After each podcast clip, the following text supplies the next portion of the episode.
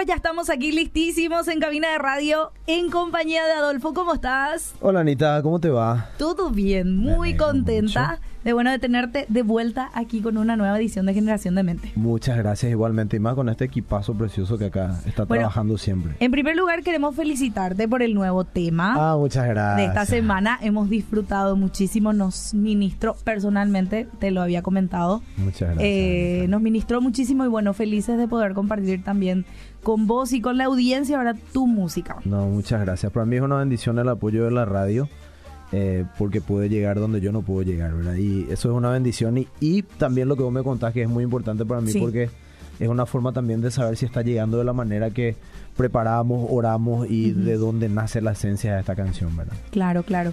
Y bueno, y después seguramente Yamiki nos va a poner la canción para que la gente disfrute. Estuvo sonando todos estos días, así que bueno, ya la gente seguramente la conoce, la va a ir conociendo. Bueno, este tema de hoy. Bastante. Yo te dejo el título a vos. A tu cargo te dejo ahí el está, título. Ahí está, vamos a ver si me sale. Keep calm y domina tus emociones. Muy bien. A ver, ¿qué es Keep Calm? Para los que no saben, de repente, ¿vieron las remeras esas que se usan mucho? Bueno, tranquilízate. Eñe calma. Eñe calma sería. Eñe calma en guaraní, ¿verdad? Eñe calma y domina tus emociones. Sí, es mantén la calma, ¿verdad? Sí, sí, sí. Y sí, es un tema muy actual. Creo que viene al anillo al dedo, ¿verdad? Venimos tocando varios temas en, en podcasts anteriores. Y creo que esto también va, va, como puedo decir, posicionarnos un poco como un trabajo base que es muy importante que nosotros hagamos diariamente con las emociones, que va a ayudar mucho a que nosotros todas estas decisiones que la Biblia nos llama a decidir y ordenar en nuestra vida, lo podamos hacer, ¿verdad? ¿Por qué decidimos hablar de emociones? Porque nuestro mundo es un mundo dominado por emociones. Sí. ¿Verdad? Por puros impulsos la gente actualmente eh, se mueve más por un impulso que por convicciones. ¿verdad? Claro, es lo que nos vende también, ¿verdad? Haces lo que te gusta, eh, exactamente. Eh, lo que sientas. La Nike o la Nike para nosotros, sí. ¿verdad? Tiene un eslogan muy famoso que es Just Do It, ¿verdad? O solo hazlo o sí. hazlo.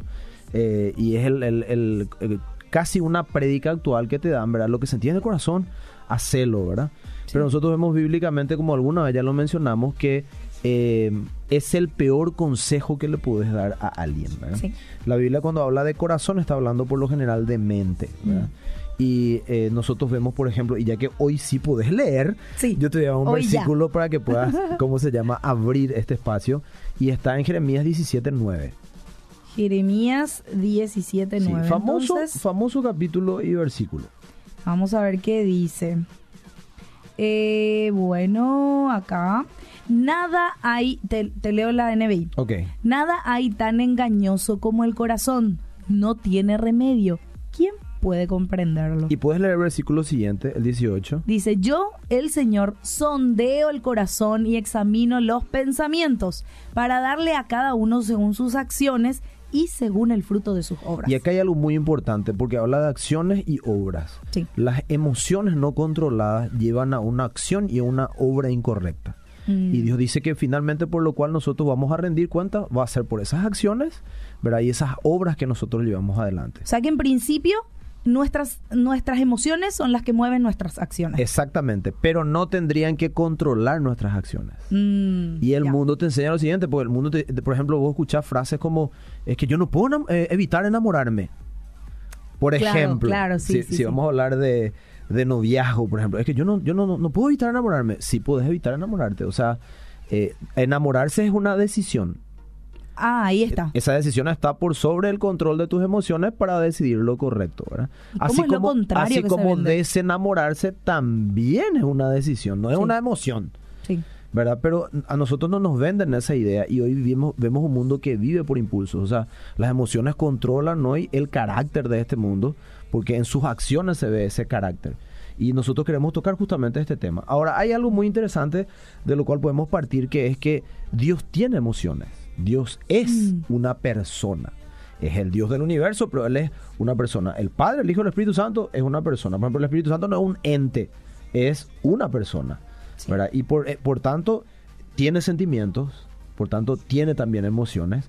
Y la Biblia dice que Dios nos creó a su imagen y a su semejanza. O sea, Dios puso eso que es parte de la esencia de Él en nosotros. Nosotros somos seres que tenemos emociones, Mm. pero no debemos ser seres emocionales. Ah, ahí está la O diferencia. sea, hay una gran diferencia. ¿Por qué? Porque Dios a nosotros nos llama a ejercer una buena mayordomía de nuestras emociones, o sea, un buen, un buen- ser un buen administrador de mis emociones. Mm. Entonces Dios nos da emociones para qué? Para vincularnos con el mundo exterior, porque nuestras emociones nos, vi- nos vinculan con el mundo exterior, ¿verdad? Sí. Yo, por ejemplo, eh, puedo sentir compasión, puedo sentir este, tristeza, puedo sentir alegría. Todas esas cosas a mí me vinculan con el mundo exterior, pero todas esas emociones Dios quiere que yo lo sienta eh, en un contexto correcto para aplicarlo en ese contexto correcto, ¿verdad? Entonces es muy im- importante que nosotros entendamos eso. Y acá yo puse algo, la capacidad de sentir es una bendición de Dios. Imagínate si no tuviésemos sentimientos nosotros, ¿cómo yo te voy a poder expresar amor? Claro. eh, o, o cosas muy buenas a través de esas emociones, un abrazo, una palabra de ánimo, eh, estar contigo en un momento difícil, Sí. aconsejarte correctamente. ¿Qué- ¿Cómo haríamos eso sin emociones? Entonces es una bendición que yo tenga capacidad de sentir. Mm. Eh, por ejemplo, mediados por esta capacidad de sentir, podemos mostrar afecto, sentir gozo, mostrar compasión, hacer misericordia y muchas cualidades esenciales de la vida de un cristiano. Mm. Pero si hacemos de la capacidad de sentir lo más importante de nuestras Mm. vidas, que es lo que estamos viendo en nuestra sociedad, esto no es otra cosa que simple y llano hedonismo. Y ustedes saben que el hedonismo tiene que ver con... Ahora te dejo a vos, Anita. ¿Qué entendés vos por hedonismo? Y el hedonismo es quien se mueve por, por, por emociones, por lo que le gusta hacer, por lo que quiere hacer, Eh, por lo que siente. Hedoni- claro, hedonismo es ese, eh, ese amor excesivo Sí. a- al sentir. O sea, Sí, sí, sí. eh, lo traducimos como, emocio- en este caso, emocionalidad, ¿verdad? Claro. Una, una generación que actúa de manera hedonista. Claro, era, era una filosofía muy una antigua filosofía también. que- griega en este Sí, caso, sí, sí. ¿verdad? Pero que vemos que hoy domina realmente nuestro ambiente, ¿verdad? Yo te voy a dar, si tenés tiempo ahí eh, en, en tu celular, si Sí. tenés internet, Sí, sí, que sí. busques la definición de hedonismo Ok. para que vean que eh, no estamos eh, inventando Claro la no. terminología, ¿verdad? Y van a ver que es muy interesante cómo lo, lo traduce el diccionario. A ver. ¿Qué dice? Hedonismo, doctrina ética que identifica el bien con el placer. Ahí O está. sea, el bien es el placer. Ok. Especialmente con el placer sensorial e inmediato. Ahí está. Lo que sentís en el momento. O sea, hedonismo básicamente es la búsqueda constante del placer. Quiero sentir Sí. eh, placer. Entonces, de acuerdo a lo que a mí se me antoje que eso me da placer, yo no tengo un filtro para ver si es correcto ese sentir, sino Sí. yo ya nada más lo hago. Y ese es el impulso, actúo por impulso. ¿verdad? Ahora, yo debo aprender a ejercer una buena mayordomía de mis sentimientos o mis emociones, ¿verdad? Y eso es parte, y esto me gusta mucho a mí, una palabra latina que es eh, imago dei. ¿verdad? El imago dei del ser humano. Yo sé Sí. que ustedes en teología lo van a, lo van a conocer, ¿verdad? Sí. Que es eh, que nuestro Dios, ¿verdad? En este caso, un Dios emotivo.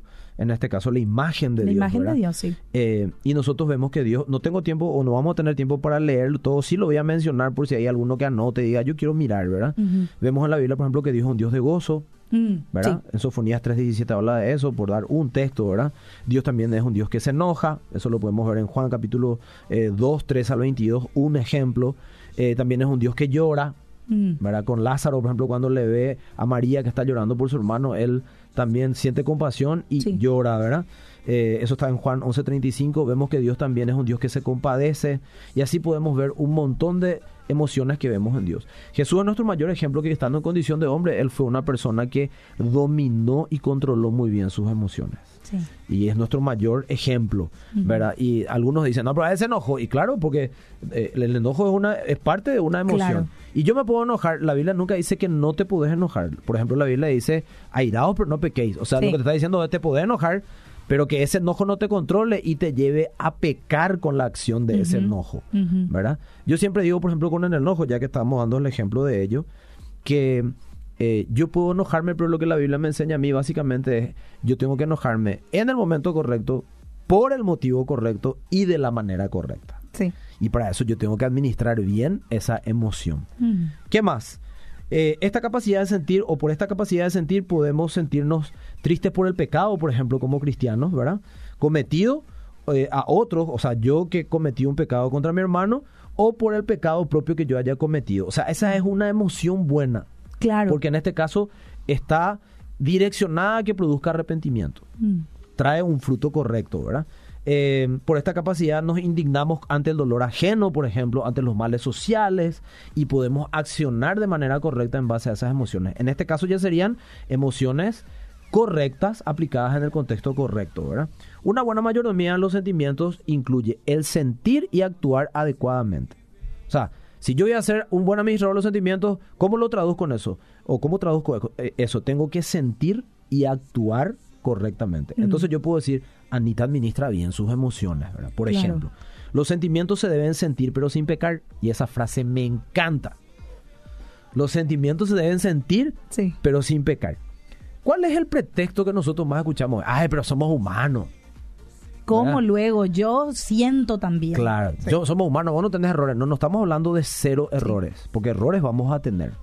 Pero no puede ser que eh, vos actúes siempre por emociones. Mm. Y hoy lamentablemente también en la iglesia se metió mucho el emocionalismo. La gente actúa por puro impulso. ¿Verdad? No, no piensa, reacciona nomás allá. Y Dios dice, no, no, no, no, no. Yo necesito que vos trabajes sobre tus emociones. Yo necesito que las emociones no te controlen a vos, sino vos controles a tus emociones. Entonces, Dios busca básicamente que sintamos, pero sin pecar. Y eso a medida que maduremos, porque somos intencionales en trabajar con nuestras emociones, dominio propio, eso trae crecimiento. Si se reprimen los sentimientos, podemos enfermarnos, por ejemplo, o acumularse hasta que explotamos de alguna manera por ello. Deben expresarse de manera sana. Mm. Ustedes se dan cuenta que más que nunca los psicólogos hoy tienen trabajo Sí. ¿Verdad que sí? Bastante. Antes, no sé, hace 15, 20 años vos querías estudiar psicología y te decían, pero te vas a morir de hambre porque no, no, hay campo, te decían. Hoy estudiar psicología es un muy buen negocio. ¿Por qué? Porque eh, esta, esta generación está controlada por sus emociones. ¿Está mal ir al psicólogo? Obviamente no está mal ir al psicólogo, no estamos hablando de eso, pero estoy, estoy dando más un ejemplo de cómo esta generación es 100% básicamente controlada por sus emociones. Y Dios nos llama a nosotros a vivir un estilo de vida más elevado. Yo controlo mis emociones. Yo aprendo a tener un dominio correcto de mis emociones. Eso es pensar antes de actuar. ¿Cuál es mi filtro? La palabra. Sí. ¿Cómo dice la palabra que yo tendría que reaccionar ante esa situación? Es que no se puede. O sea, humanamente no se puede. Mm. Pero cuando yo someto mi voluntad al Espíritu Santo, ahí, sí yo puedo hacerlo. ¿verdad? ¿Qué más? Eh, por ejemplo, igualmente podríamos hablar de manejar adecuadamente sentimientos como la tristeza, la depresión, mm. el gozo. El gozo excesivo también puede llevar a algunas tonterías, ¿verdad? Cuando no está en el parámetro correcto, claro, controlado. Claro. No sé, el tipo se emborrachó y está demasiado feliz. Y bueno, ¿y qué hace cuando está demasiado feliz? en el contexto incorrecto, hacemos muchas estupideces. Ahora, ¿somos entonces responsables por lo que sentimos? Dios espera a nosotros que sí, mm. que seamos responsables por lo que sentimos.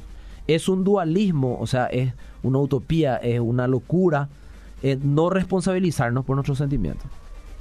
Te di el ejemplo al comienzo. Y yo no tengo la culpa de haberme enamorado. Tuviste la culpa. Y en esta generación se ve tanto eso. Claro, y que no, ¿qué? El amor nace, hermano. No, no, no, no. Para enamorarte de alguien tuviste que frecuentarle, tuviste que hablar mucho con él y todas esas cosas. A pesar de que hoy se, se confunde mucho lo que es el amor con, eh, ¿cómo puedo decir? El gustarse, ¿verdad? Claro, la sensación del momento. Es todo emocional, es todo mm. sentimental, ¿verdad? Entonces yo tengo que ser responsable por lo que yo siento. O si no, eh, si yo digo, no, eh, yo soy un humano y es normal que me controle las emociones. No, no, eso es un dualismo. Dios no nos creó con esa con ese propósito, ¿verdad? Eh, nunca los sentidos tendrían que, tendrían que dominarnos a nosotros. Vamos a analizar un concepto que sé que te va a gustar, Anita, y también a la audiencia. Y después te voy a dar un tiempito por si hay preguntas o mensajes. Ya. Invitamos también a la gente, ¿verdad? Que se pueda sumar al 72201 Si quieren enviar sus testimonios, eh, quieren enviar alguna cosa que les pasó también. Preguntas. Preguntas, eh, lo que sea. También estamos ya eh, por Facebook Live. También la gente está saludando, dice bendiciones, que Dios te siga usando como instrumento en su mano. Ah, muchísimas gracias. Eso lo dice Silvia Rivero. Un saludito también a ella. Un abrazo a Silvia. Eh, después veremos si hay más preguntas. Ok, por ejemplo, un concepto que quiero lanzar. Una emoción es la respuesta a estímulos ambientales que engendran decisiones y conductas. Mm. Claro, porque nuestras emociones nos vinculan con el mundo exterior. Y esa emoción que yo siento por algún acontecimiento externo a mí me induce, en este caso, a engendrar ciertas decisiones y conductas. Mm.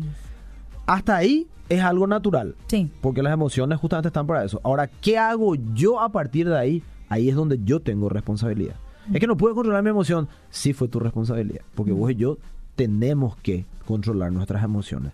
La palabra emoción yo busqué, por ejemplo, y viene del latín onis, que quiere decir un impulso que induce a una acción. Eso significa emoción. Un impulso que induce a una acción o que te lleva a una acción sin no entender lo que es induce, ¿verdad? Y en base a esta afirmación yo quiero lanzar una pregunta. ¿Qué pasaría, por ejemplo, si tus impulsos o estímulos que están causando tus emociones son causados por el enemigo, o sea, por Satanás en este caso? Uy, Él guarda. es especialista en usar lo externo para afectar mi Sí. interior, ¿verdad? Y hay emociones que él está eh, eh, incentivando a que yo tenga para que yo tome malas decisiones. Mm, Entonces, ¿qué pasa? La gran mayoría de las veces nosotros pensamos que nuestras emociones están bajo nuestro control y que nuestras emociones se mueven como nosotros queremos. Y no es así. No es que automáticamente tu emoción reacciona como vos querés. No, vos tenés que trabajar y aprender a dominar tus emociones. Y ese es el famoso, antes de actuar de acuerdo a lo que siento, pienso mm, y me tomo un tiempo para pensar. En la jerga así simpática, los muchachos siempre te dicen contar hasta 10 antes de hacer algo. claro. Por ejemplo, no sé, te pusiste nervioso por algo y te dicen contar hasta 10. 1, 2, 3, 4. Pero no cuenta hasta calma. 10 y mientras está contando le mato, le mato, le mato. No, no. O sea, es pensar sí, antes de actuar, sí, ¿verdad? Y Satanás, esto es clarísimo en la Biblia, él induce Mm, a emociones. Por ejemplo, Satanás le tentó a Jesucristo cuando él estaba en los famosos eh, 40 días que él estuvo en el desierto, cuando estaba de ayuno ahí. En la. Biblia nos habla Mateo 4 de eso. Y él creaba cosas externas para que él sienta cosas y decida mal. Pero Jesucristo siempre respondía con la palabra. O sea, él decía, no, no, no. La Biblia dice que, y si Dios es lo que a mí me está diciendo que yo tengo que actuar de esa manera, yo someto mis emociones a esa convicción. O sea, mis convicciones tienen que estar por sobre mis emociones. Ahora, ¿qué más? Las emociones se mueven por estímulos externos. Lo vimos recién. ¿Y qué pasa si esos estímulos son causados por el enemigo? Lo acabamos de preguntar, ¿verdad? El diablo quiere causar situaciones que produzcan en vos emociones que te hagan hacer las decisiones incorrectas. Y por eso es que debemos tomar control de cada emoción que nos viene de Dios. ¿Y cómo yo sé si una emoción no viene de Dios? ¿Y por qué la Biblia te da pautas? mm, La Biblia, por ejemplo, te dice, airados pero no pequéis. Y si yo me enojo contra Anita, mm, ¿verdad? ¿Es una emoción que viene de Dios? No. Claro. Si yo me enojo de la manera incorrecta, obviamente no es una emoción que viene de Dios. Entonces yo ya tengo que filtrar ya. Ah, no. Esta emoción no viene de Dios. Pues la Biblia dice que si yo me enojo con Anita, yo no tengo que reaccionar mal con Anita. Yo tengo que canalizar correctamente esa emoción y sentarme a hablar con ella y decirle en todo caso, Anita, a mí me molestó tal cosa. Mm, Yo te pediría, por favor, no hagas más eso porque Sí. en serio a mí me hace mal. Pero es diferente que yo te lo diga así que, ¿cómo vas a hacer eso? Y vos sos cristiano y así me vas a hacer a mí. Es diferente. sí. Yo estoy vomitándote y aparte te digo todo De ¿verdad? una. de una en ese Sí. momento. No. A mí me preocupa porque yo veo que eso pasa dentro de la iglesia. Mm, ¿verdad? Es muy emocional todo. Como yo siento, ya hago nomás.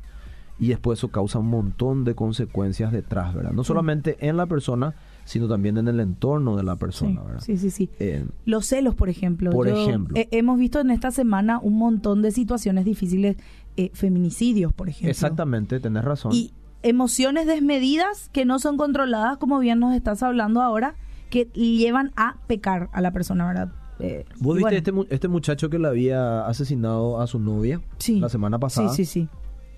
¿Viste la reacción de él después? Sí. Llorando Sí, sí, sí. Yo no le quise matar, dijo. Bueno, e- él pensó Sí. después. Sí. Yo sé que hay gente intensa. Hay Mm. gente que es tan emocional, que es tan intensa en sus reacciones, que en serio es desesperante Claro. tratar con ese tipo de personas. Pero aún así, la Biblia me habla a mí que yo tengo que estar en control de mis emociones. Y ustedes saben que un segundo de perder el control de tus emociones te lleva a hacer estupideces. Sí. Ejemplo, la calle. Sí. Ustedes, por ejemplo, en nuestro tráfico, ustedes saben cómo es el paraguayo en el tráfico. Eh, en general, con excepciones, ¿verdad? Obviamente, son personas irrespetuosas. Sí. Es la ley de la selva, literalmente. Claro. La ley del bareté, ¿verdad? Del, del, del mañebo vivo, Sí.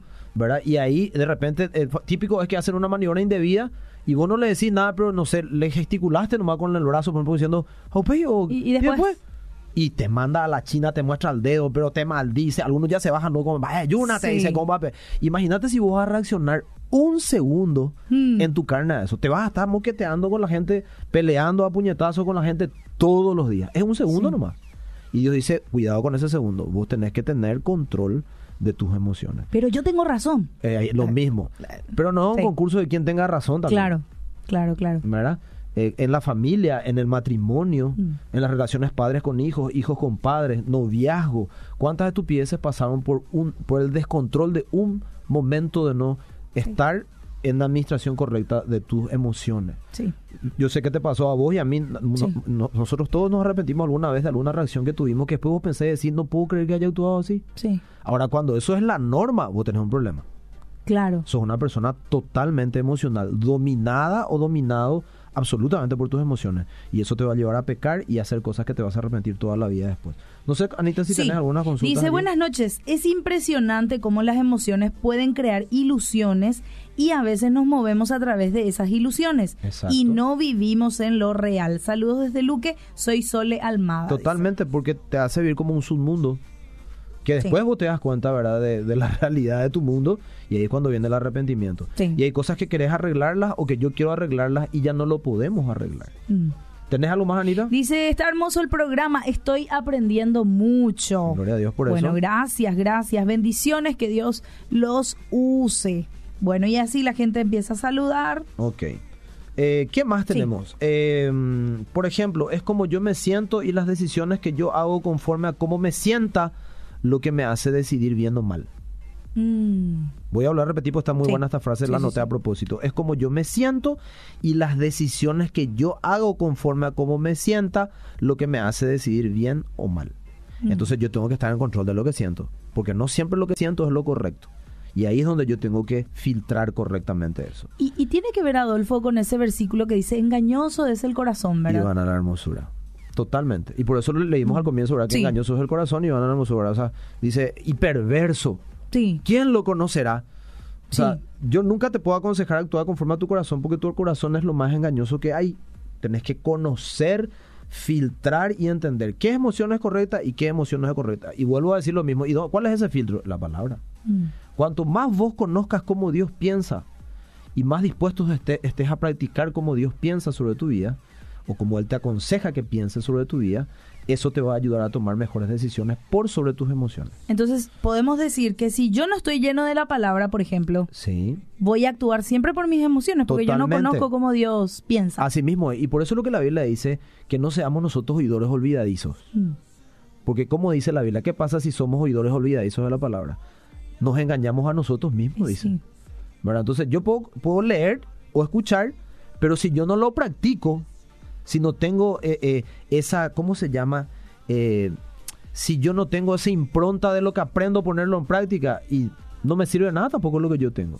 Claro. Es conocer a Dios a través de su palabra, pero ¿qué es conocer a Dios a través de su palabra? No solamente tener la, la, la teoría, sino la práctica de ese principio. Y ahí vos decís, ah, realmente funciona. Mm. Y voy a otro ejemplo más adelante, Sí. ¿verdad? Es importante entonces recordar que la Biblia, o en la Biblia, ya que estás hablando de la palabra del Señor, las palabras referidas a estados internos connotan siempre su correspondiente expresión exterior.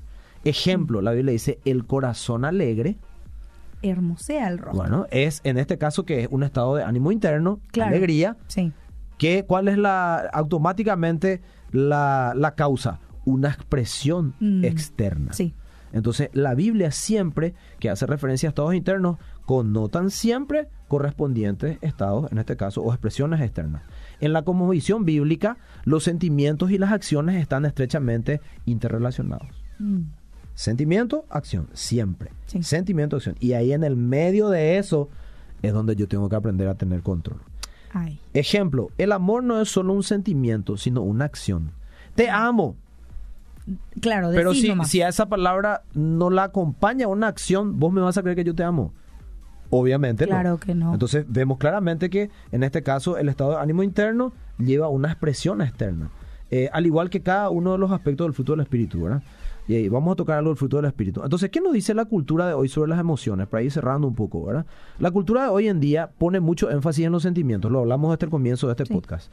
Nosotros, en cambio, como cristianos que buscamos obedecer, porque me imagino que todos los que nos están escuchando, que son cristianos, y también los que no, que están aprendiendo hoy, quieren en el fondo agradar a Dios. Claro. Bueno, entonces si yo digo, yo busco obedecer a Dios, quiero agradar a Dios, yo tengo que buscar obedecer la palabra. Debemos pensar en forma diferente a esto. Mm. ¿Cómo tengo que pensar? Nosotros, por ejemplo, los que creemos en Dios, creemos que las conductas están ligadas a los sentimientos. Lo, vimos hace un ratito, ¿verdad? Sí. Estímulos internos llevan a expresiones eh, de conductas externas. Nosotros, los que creemos en Dios, creemos que las conductas están ligadas a los sentimientos, pero no que los sentimientos producen las conductas. Ahí está, sí. ¿Entendiste eso, Sí, sí, Anita? sí. O sea, yo sé, en este caso, y creo por la Biblia, que las conductas están ligadas a sentimientos, Sí, clarísimamente. sí, sí, sí. Pero yo que creo en Dios, en base a lo que la Biblia me enseña a mí, yo, eh, ¿cómo se llama? No creo que los sentimientos produzcan las conductas. Mm. Porque yo como cristiano sé que yo tengo que ejercer dominio propio sobre mis emociones para tener conductas. Sí, es así. Entonces no puedo yo decir como cristiano, no, pero las emociones me dominan. No, Eh. no, no, no, no, no, no. Entonces hay un problema con tu entendimiento. Es una excusa. Es una excusa. Sí. Dice, ¿cómo puede ayudar a una persona muy emocional? Y en cualquier momento cambia porque exterioriza y en ocasiones preocupa siendo creyentes, dice Alicia. Y yo creo que hay que buscar un espacio y un tiempo correcto para charlarlo. Si Mm. es un momento muy emocional de la persona y vos querés entrarle a reflexionar y ayudarla a entender, te vas a terminar peleando. Tiene que ser un momento donde esté calmada la persona, donde no se relacione lo que le vas a decir con algo del momento. Eh, probablemente en ese momento sí te va a escuchar. Y si no, bueno, hay otras maneras de, de poder trabajarlo. Ya tendríamos que trabajar a nivel liderazgo con eso. Ahora, ¿cómo podemos tratar con esa persona? Claro. Porque hay realmente cada persona muy especial en eso. Sí. Y hay veces vos querés ayudarle, pero eh, hay- yo manejo siempre una norma. Se ayuda el que se quiera ayudar. Pero yo no puedo ayudar al que no quiere que se le ayude. Sí, exacto. Entonces decirlo una vez y se ve que se cierra y bueno, deja nomás. Sí. Pero tenés que saber decirle, tenés Sí, que sí, tener también ese tacto. Hoy en día una respuesta común sobre por qué no se actúa de la manera correcta es, por ejemplo, es que no me nace, no siento. Mm, Por ejemplo, la Biblia te dice, tenés que perdonar. Pero a mí no me nace. Pero a mí no me nace. ¿verdad? Pero la Biblia no te dice si te nace perdonar. Sí que eres. No te dice si querés. Dice, ¿querés estar en paz contigo mismo? ¿No querés llevar pesos extras sobre tu vida? Perdona.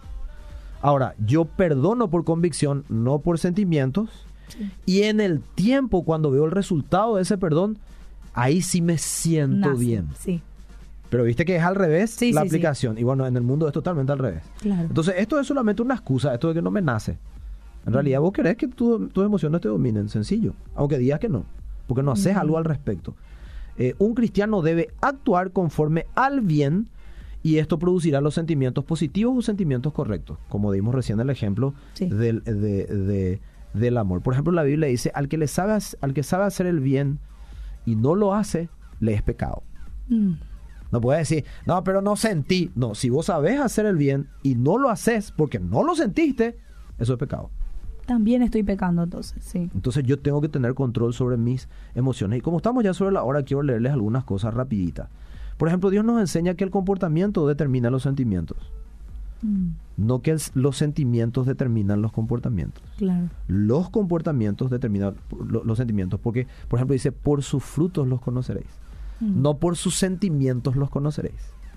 Lo que vos llevaste a la práctica a mí me muestra la realidad de tu corazón. Entonces es totalmente diferente, Sí. ¿verdad? De la abundancia del corazón.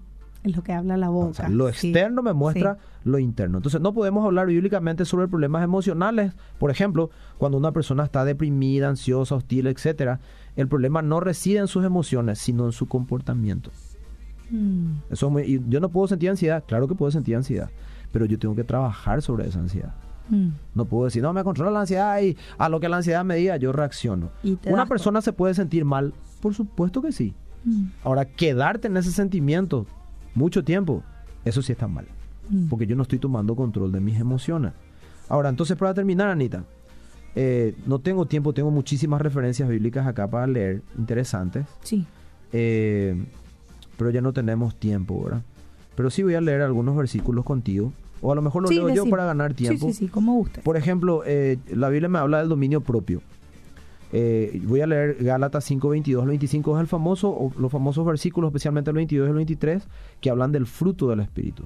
Ustedes estudian teología y, y sé que conocen, hay líneas que te dicen que eh, son nueve el fruto del Espíritu, porque Él y no los, porque viene de uno solo, que es del Espíritu Santo, ¿verdad?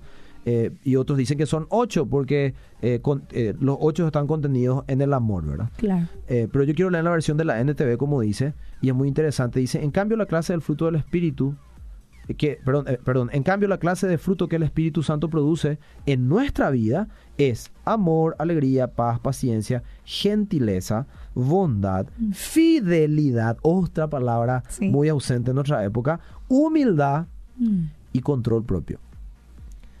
No existen leyes contra esas cosas. Los que pertenecen a Cristo, yo que digo ser hijo de Dios, por ejemplo, ¿verdad? Mm. Los que pertenecen a Cristo Jesús han clavado en la cruz las pasiones y los deseos, ¿verdad? Producidos por sentimientos de la naturaleza pecaminosa y los han crucificado allí. O sea, a monte masivo sigue sobre no vos dijiste, yo muero a mis emociones, ya no me van a- ya no vivo yo, Más ¿verdad? Más Cristo vive en mí, mí. ¿verdad? Ya que vivimos por el Espíritu, dice la palabra, sigamos la guía del Espíritu en cada aspecto de nuestra vida. Entonces, ¿qué necesito yo? Filtrar. ¿Qué dice la palabra? ¿Qué me guía el Espíritu Santo en esta situación? No, no es conforme a lo que yo estoy sintiendo. Entonces yo controlo esa emoción, emoción, perdón, y reacciono de la manera correcta. Eh, vemos también que Dios nos ha dado un espíritu de dominio propio. Quiere decir que yo tengo la potestad de usarla en mi vida, ¿verdad? Y ese es el famoso versículo de 2 Timoteo 1.7, ¿verdad? Que dice, no nos ha dado Dios espíritu de cobardía, ¿verdad? Ni de temor, ¿verdad? Sino de dominio propio. Pero me gusta como dice en la NTV. 2 Timoteo 1.7 dice, pues Dios no nos ha dado un espíritu de temor y timidez, sino de poder, amor, y esta palabra me encanta, autodisciplina.